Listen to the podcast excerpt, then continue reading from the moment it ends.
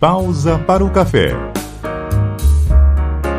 Para você que acompanha o Pausa para o Café, mais um episódio. Eu sou o Patrick Motafilho e hoje eu faço companhia para você falando sobre um tema muito interessante. A gente vai falar sobre emagrecimento, mas com foco no café da manhã. Muita gente tem dúvida sobre essa refeição, né, a primeira refeição do dia. E para falar sobre isso, vamos conversar com quem entende, né? Doutora Amanda Alcântara, ela que é nutróloga, médica do esporte e emagrecimento. Doutora Amanda, seja bem-vinda.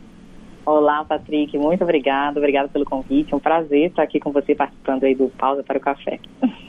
É isso, e hoje, né, doutora, a gente fala sobre o café da manhã e a gente tem muitas, muitos mitos, eu diria, né, você vai me confirmar agora, sobre essa refeição, né? Muita gente acha que o café da manhã é a refeição mais importante que existe, se a gente não tomar o café, tá errado, não vai emagrecer. É assim mesmo que funciona? É, na verdade, assim, isso é um grande mito, né? Assim, é uma das grandes dúvidas, mas é um grande mito. E só que a gente já sabe, pelo menos há mais de uns 30, 40 anos, que isso não é verdade. O café da manhã não é a refeição mais importante, não tem inclusive nenhuma que seja a, a refeição mais importante, digamos assim. Não dá pra gente escolher. É, hoje, quando a gente pensa em emagrecimento ou pensa em saúde, a gente tem que pensar, na verdade, é, no que a gente se alimenta num dia inteiro. A gente pode ter esse tipo de pensamento, tipo, pensar o que, que você consumiu durante um dia todo ou durante uma semana inteira. Mas jamais eleger uma refeição como a mais importante ou como essencial e que não poderia ficar sem, digamos assim. Esse conceito ele não existe.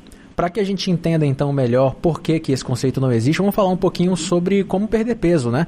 É, basicamente, ficar no déficit calórico, dá uma explicada bem resumida para que a gente entenda sobre isso. Uhum. É, olha, o, o básico do emagrecimento eu costumo dizer que tem uma grande, eu utilizo uma grande frase para os meus pacientes, para as minhas alunas, que é a seguinte: não dá para você pensar somente em calorias, mas também não dá para você esquecer as calorias. Então, tu, quando tu pensa em emagrecimento, tu tem que pensar que, claro, que você tem que comer menos calorias do que você vai utilizar. Isso é óbvio.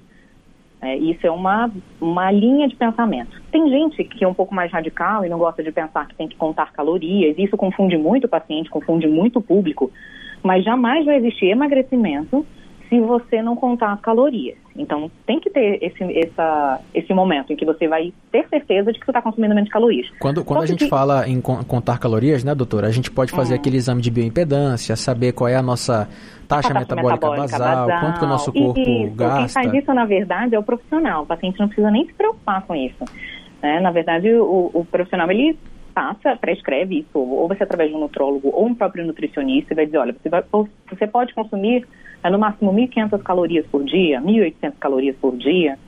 Tem que ter essa noção. Só que o que não pode, Patrick, que eu observo, é ficar somente ligado nisso. Você tem que prestar atenção em quantas calorias você está consumindo, mas tem que prestar muito mais atenção na qualidade dos alimentos que você está consumindo tem uma coisa que a gente chama que é o índice glicêmico. Eu não sei se você já ouviu falar sobre isso. Já ouvi falar, mas você vai explicar pra gente, por favor. o índice glicêmico é uma escala dos alimentos, né, que vai de 0 a 100. E a, o número 100 é, é o pão francês.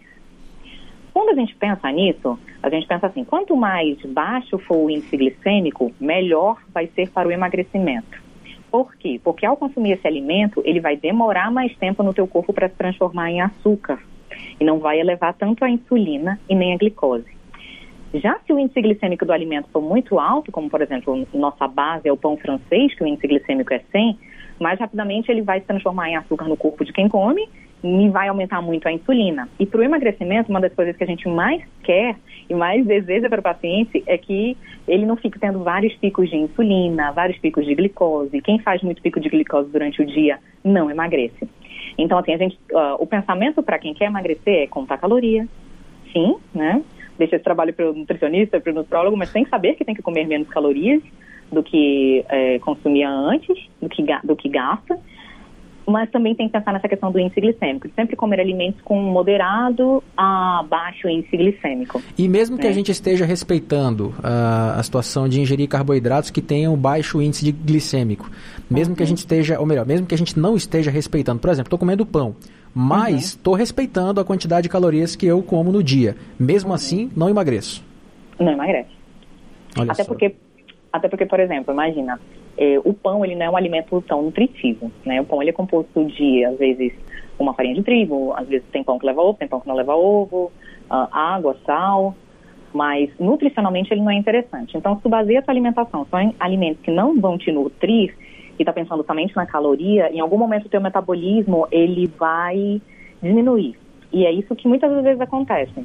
É, muitas, principalmente com as mulheres, né, fazem muito isso. Tentam dietas muito restritivas durante um bom período, restringem tanto, diminuem tanto as calorias, e aí o que acontece? O nosso metabolismo entende que, opa, essa cidadã que está sofrendo. Por tá, que ela consumia. Tá perigando duas, morrer, né? Tá, tá... perigando morrer. é. Por que ela consumia 2.500 calorias agora está consumindo 1.500? Primeira coisa que o metabolismo faz, e quem faz isso são as mitocôndrias, é, opa, deixa eu dar uma travada aqui. E aí diminui, e aí não emagrece, e aí entra no efeito platô. E aí quando volta a comer, o metabolismo está lá embaixo, vai até engordar hum. mais fácil, né? Isso, é exatamente isso, é dessa hum, forma. Muito perigoso, tem que entender mesmo. Bom, explicado como é que funciona essa questão de perder peso baseado na quantidade de calorias diárias, é, a gente já disse aqui também que o café da manhã, ah, se eu ficar sem tomar o café da manhã, isso não é o pior erro do mundo. Beleza, entendemos então que o importante é dividir essas calorias durante um dia, durante, durante o dia inteiro, né, ou até durante a semana inteira. Agora, Quais são os erros mais cometidos no café da manhã? Hum.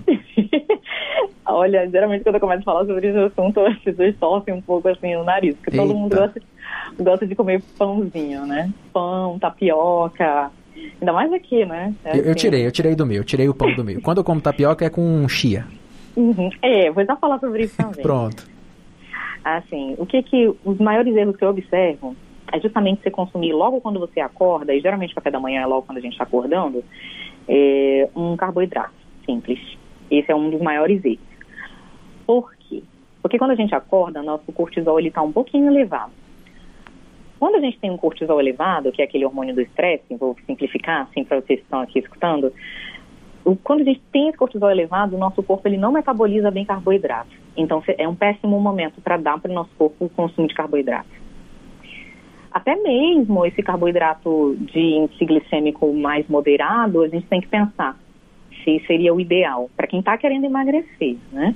Sim. O ideal talvez seria tu colocar no teu café da manhã qualquer tipo de proteína poderia consumir ou qualquer tipo de gordura, seja uma gordura boa, mas eu acho que um dos maiores erros é sempre começar o café da manhã com carboidrato ou só comer carboidrato no café da manhã. A gente ah. lembra, né, doutora, que é, é, são várias estratégias diferentes. Hoje nós estamos falando sobre dieta para emagrecimento, né? O café da Sim. manhã para emagrecimento. Mas existem uhum. atletas, pessoas que querem ganhar peso, querem ganhar massa uhum. muscular, são estratégias diferentes. Foco aí de hoje é, quem quer emagrecer. É, aí já é outra história. Funciona de uma forma totalmente diferente. Isso.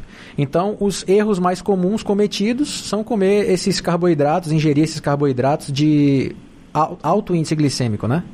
É, assim, para mim, na verdade, o primeiro erro é aquele lá do, do, mito, de achar que o café da manhã é algo necessário. Sim. Tem gente que acorda sem fome e toma um café da manhã. Isso daí não deveria funcionar dessa forma e aí em seguida colocar um carboidrato ou só consumir carboidrato no café da manhã. Agora sim, doutora, eu, por exemplo, eu não tenho problema. Eu posso ficar sem tomar o café da manhã, até melhor que eu consigo dividir os alimentos é, de uma forma mais que me sacia melhor durante o dia, né? Mas, por uhum. exemplo, eu percebo que quando eu tomo café, e quando eu falo café, é o líquido, né? Café com leite. Café preto? É, café, café preto com leite ou café preto mesmo, puro, né? Eu fico uhum. no meu dia mais acordado, mais disposto. Isso vai de indivíduo para indivíduo? Isso altera alguma coisa? É, isso vai muito de indivíduo para indivíduo, porque provavelmente você fica mais disposto quando está falando do café por causa da cafeína. Isso. Né? A cafeína, ela vai no nosso sistema e ela ativa alguns neurotransmissores específicos, né? Mas não é todo mundo que funciona desse jeito, porque assim, até para isso o nosso corpo é diferente. Tem pessoas que metabolizam o café bem rápido e tem pessoas que demoram a metabolizar o café. Então, por exemplo, tem gente que consumiu a mesma xícara de café do que o outro, uhum. mas ele vai logo ter todos aqueles efeitos da cafeína, taquicardia e tudo mais, mas logo esse efeito vai passar, porque ele metabolizou muito rápido. E tem outras pessoas que não. Tem pessoas que o efeito vai ser um pouquinho mais prolongado porque ele está metabolizando mais lento. Então depende de pessoa para pessoa. Ah, entendi. Então é isso. Eu gosto de tomar café de manhã, mas se eu não tomar também tá tudo certo. Um cafezinho preto? É, é um café. Eu, eu, eu acordo logo, acordo rápido. E assim, com uhum. você funciona desse, desse mesmo jeito também ou não? É, não, eu, tenho, eu acordo cedo, eu malho cedo. Seis horas da manhã eu tô treinando, tô na academia e eu sempre tomo um cafezinho preto. Só que é meio que por hábito. Eu tomo até o descafeinado, só pra você ter uma ideia. Tá aí, você tocou num assunto interessante. O, o eu vou cedo pra academia. Tem essa história do cardio em jejum. Então, geralmente, esse hum. cardio em jejum acontece de manhã, porque a gente acorda, não comeu nada ainda. Antes do café, uhum. vai fazer o cardio. Não é fazer esteira, fazer a bicicleta, exercícios aeróbicos. Uhum. Como é que funciona isso? Realmente é muito importante que se faça o cardio em jejum antes do café da manhã, por exemplo? Olha, é porque eu, tem uma, uma, um pouco de uma confusão, sabe? Do que é o cardio em jejum e do que é o AEJ aeróbico em jejum. O AEJ é um exercício de baixa intensidade que tu tens que fazer no teu jejum para estimular alguma coisa dentro da mitocôndria. É muito fo focado para fisiculturista, para atleta de alto rendimento, para alguns pacientes que querem emagrecer. O AEJ funciona dessa forma. Não é todo mundo que dá certo a EJ. Aeróbico, já tu fazeres, por exemplo, qualquer atividade cardiovascular em jejum, seja ela de alta intensidade, moderada ou baixa intensidade, é outra coisa. Uma caminhada, pular uma corda, andar de bicicleta. Uhum. Se é super importante para o emagrecimento, para algumas pessoas não. É, eu lembro que eu fui num congresso, tem, isso tem, foi, tem uns quatro anos mais ou menos, foi o último Arnold que teve presencial. E tinha um, um, um, professor lá falando justamente sobre isso, sobre essa questão de como que a gente tem supervalorizado o EJ, achando que ele funciona para todo mundo. Não funciona. Só funciona para quem já tem um metabolismo muito, muito importante, digamos, para é, entender o que, que a gente está fazendo. Ah, Agora, para que, que é interessante treinar em jejum? Independente de ser é, aeróbico, treino resistido, qualquer que seja, treinar em jejum facilita a adaptação ao jejum intermitente. Isso daí é muito importante. É muito maravilhoso. E tá aí, pra gente fa fazer aqui um último tema, né, dessa nossa conversa, jejum intermitente. Você é especialista em jejum intermitente, né? É, estudo bastante o tema, aplico nas minhas pacientes, tá? tenho um curso de jejum intermitente, então gosto muito do tema. Então explica pra gente, porque são muitas, são, é muito bafafá que a gente escuta por aí, né, no português direto. Ah, o jejum intermitente ele vai te emagrecer pelo simples fato, fato de você estar tá passando fome. Ou então, ah, o jejum intermitente não vai funcionar, isso é até ruim porque você está muito tempo sem comer. Explica pra uhum. gente como é que funciona o jejum intermitente. Olha, eu vou tentar dar uma resumida aqui. É, por exemplo, imagina uma pessoa que come de 3 em 3 horas, ela tem um estoque para o outro dia de cerca de 2 mil quilocalorias lá no fígado, só para ela gastar. Então, assim, imagina, é, a média do brasileiro é essa. Quando tu entra em jejum intermitente, digamos, a partir de 12 horas, porque 12 horas é jejum fisiológico, então depois que tu passa de 12 horas, lá pelas 14 horas de jejum, tu começa a gastar essas tuas 2 mil quilocalorias que estava lá em estoque no teu fígado. É assim que começa. Quando tu termina essas 2 mil quilocalorias, tu começa a produzir uma estrutura chamada corpo cetônico. Esse corpo cetônico é uma fonte de energia que tu mesmo produz quando tu está em jejum, que vai te dar energia para treinar, que vai te dar mais foco, mais é, disposição e que vai fazer com que o teu corpo comece a queimar a gordura do teu próprio corpo para emagrecer. Ou seja, não então, tem assim, problema treinar sem ir comer, desde que você já esteja no processo de jejum intermitente, desde, né? É, desde que já faça isso de uma forma acompanhada, adaptando Sim. e tudo mais. Porque tu mesmo produz uma fonte de energia entendeu? Então, assim, não fica, não emagrece porque ficou sem se alimentar. Sim. Não, não é dessa forma. É, e, e, traria até naquela situação que a gente falou de você estar tá se privando muito de comer e o teu metabolismo desacelera. Sim, então metabolismo desacelera. é outra situação. Mas é isso, doutor. A gente está finalizando então aqui o nosso podcast sobre emagrecimento com foco no café da manhã. Você ouvinte CBN?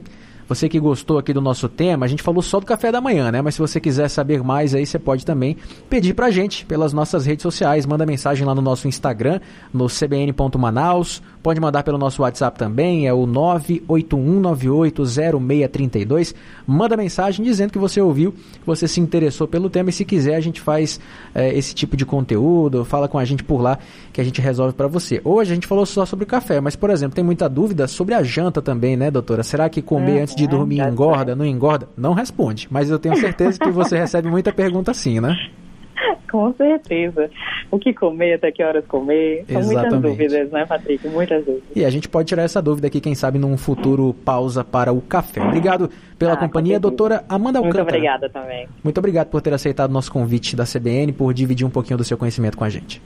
Ah, eu que agradeço, viu, Patrick? Obrigado pelo convite e até a próxima. Até a próxima. É isso, finalizamos nosso pausa para o café, mais um episódio hoje falando sobre emagrecimento e o café da manhã. Desmistificando tudo que você sabe ou achava que sabia, você aprendeu hoje com a doutora Amanda Alcântara, nutróloga que participou com a gente. Um grande abraço e até a próxima. Pausa para o café.